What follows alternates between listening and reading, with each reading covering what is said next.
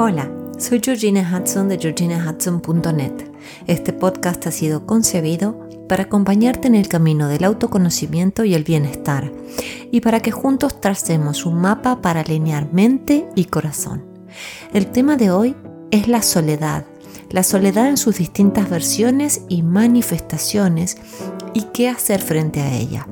Para más información sobre lo que hago y sobre mí, te invito a visitar mi web en www.georginahudson.net o mi cuenta de Instagram, georginahudson.coach, mi nombre y mi apellido .coach.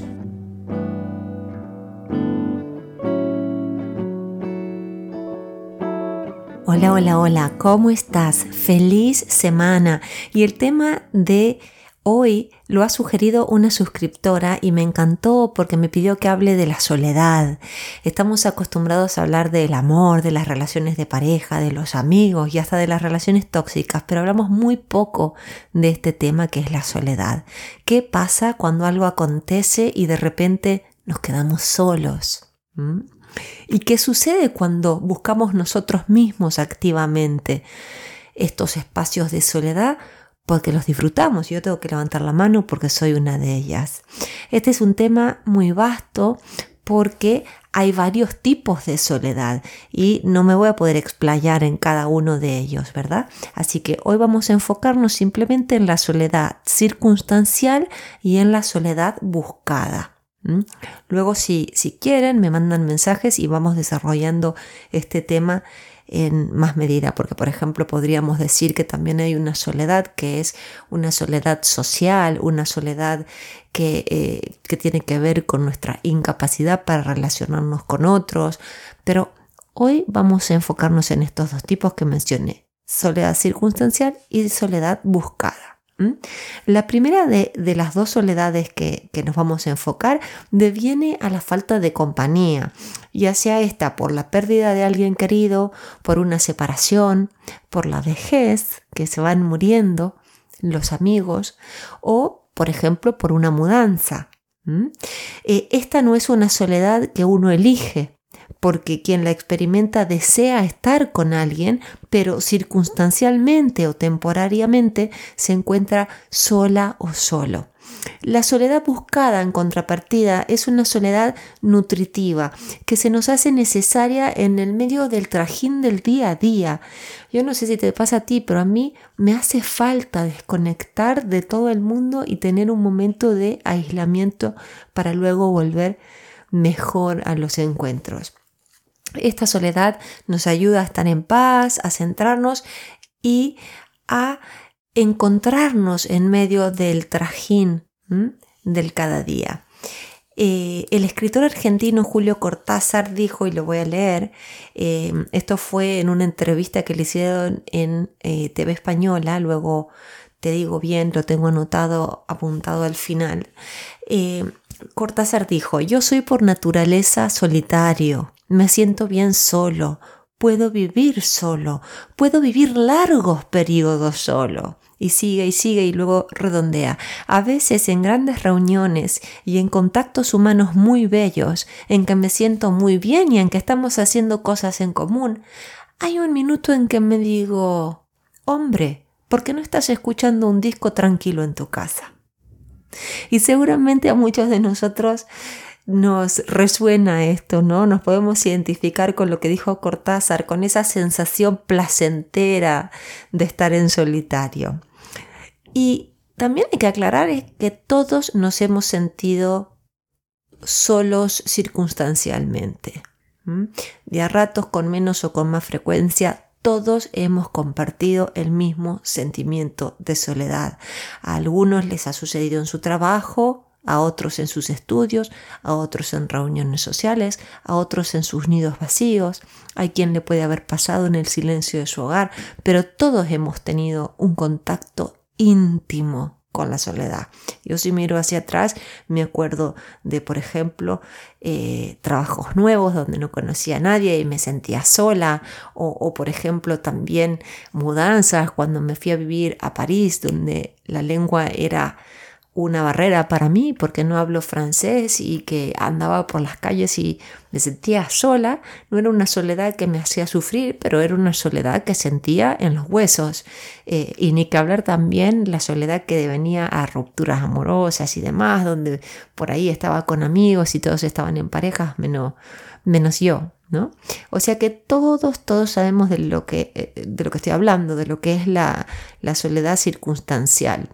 Eh, y, creo también que como seres humanos damos saltos de fe todos los días, sorteando esa sensación de ser uno con su alma desnudo en un mundo donde no siempre encontramos una comunidad que nos cuide y nos abrace. Y, esto no es algo pesimista ni negativo, ni, ni quiero hacer algo súper existencial, no, pero es verdad que, hoy vivimos en tiempos muy rápidos, donde estamos hiperconectados, pero no necesariamente bien relacionados.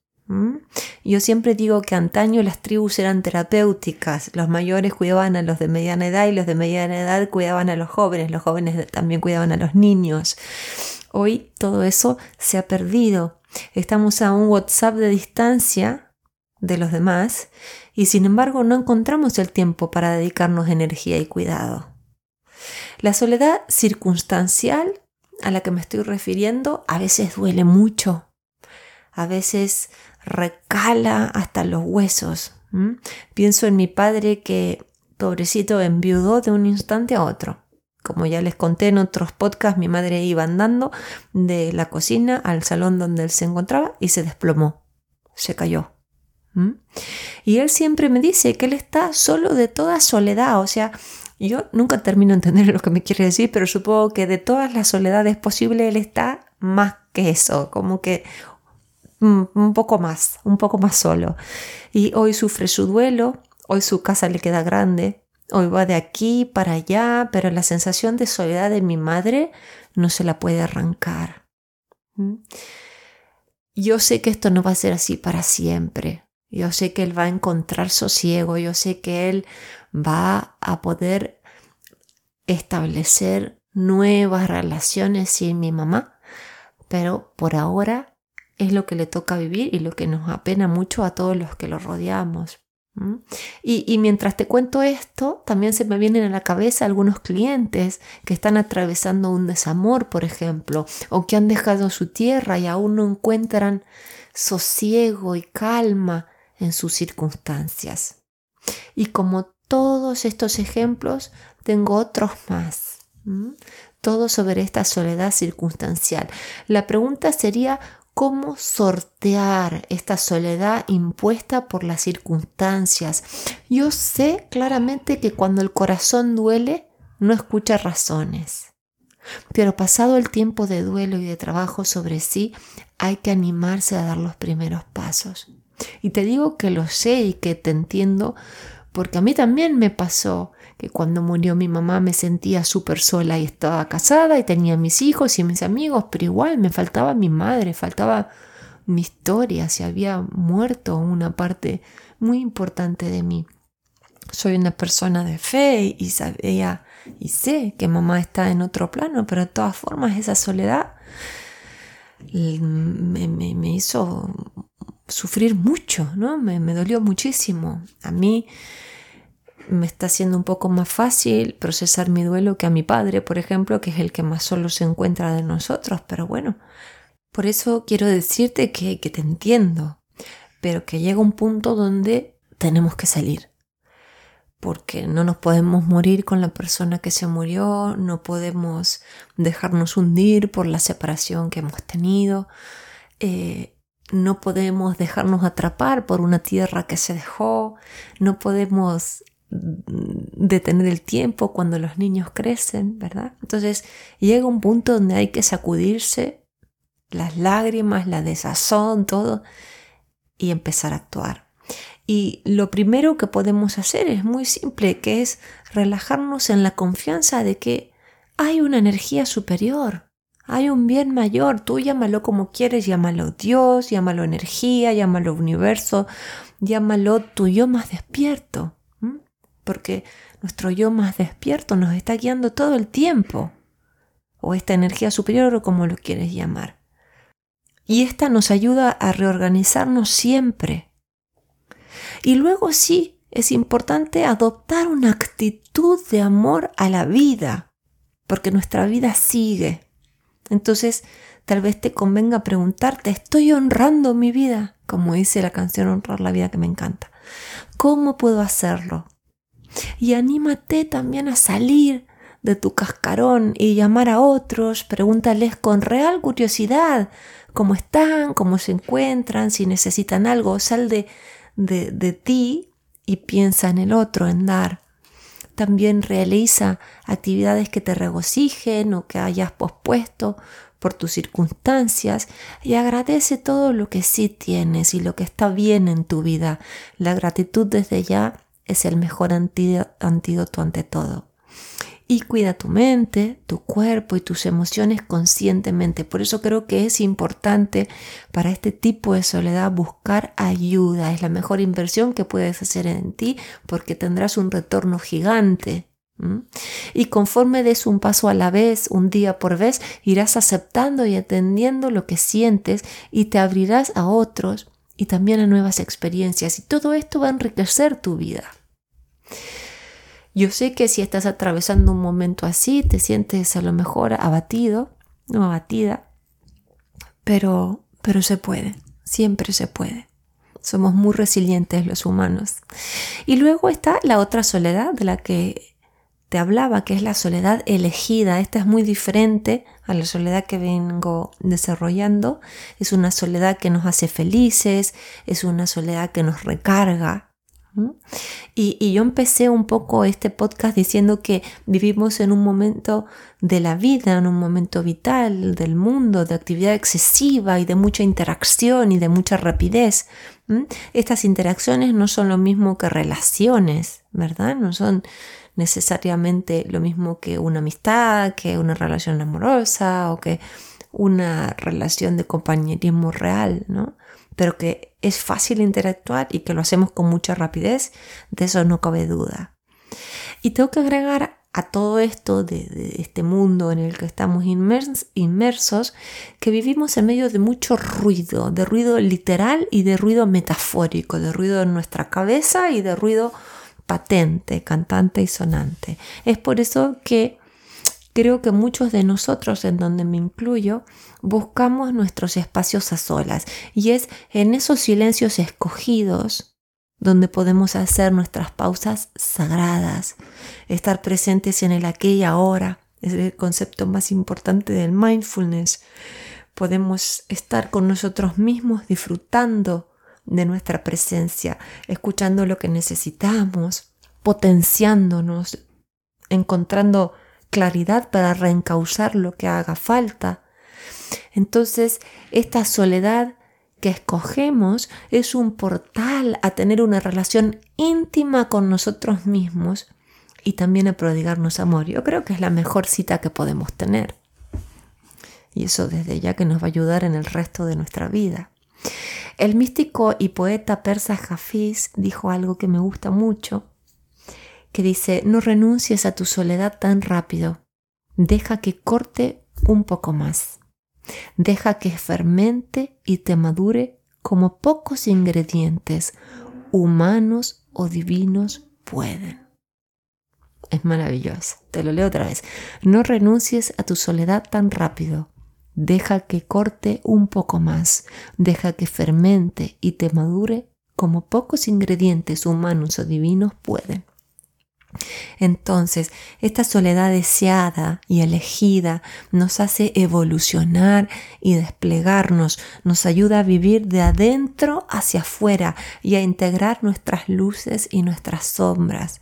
Es el espacio donde encontramos nuestro refugio, nuestra brújula interior.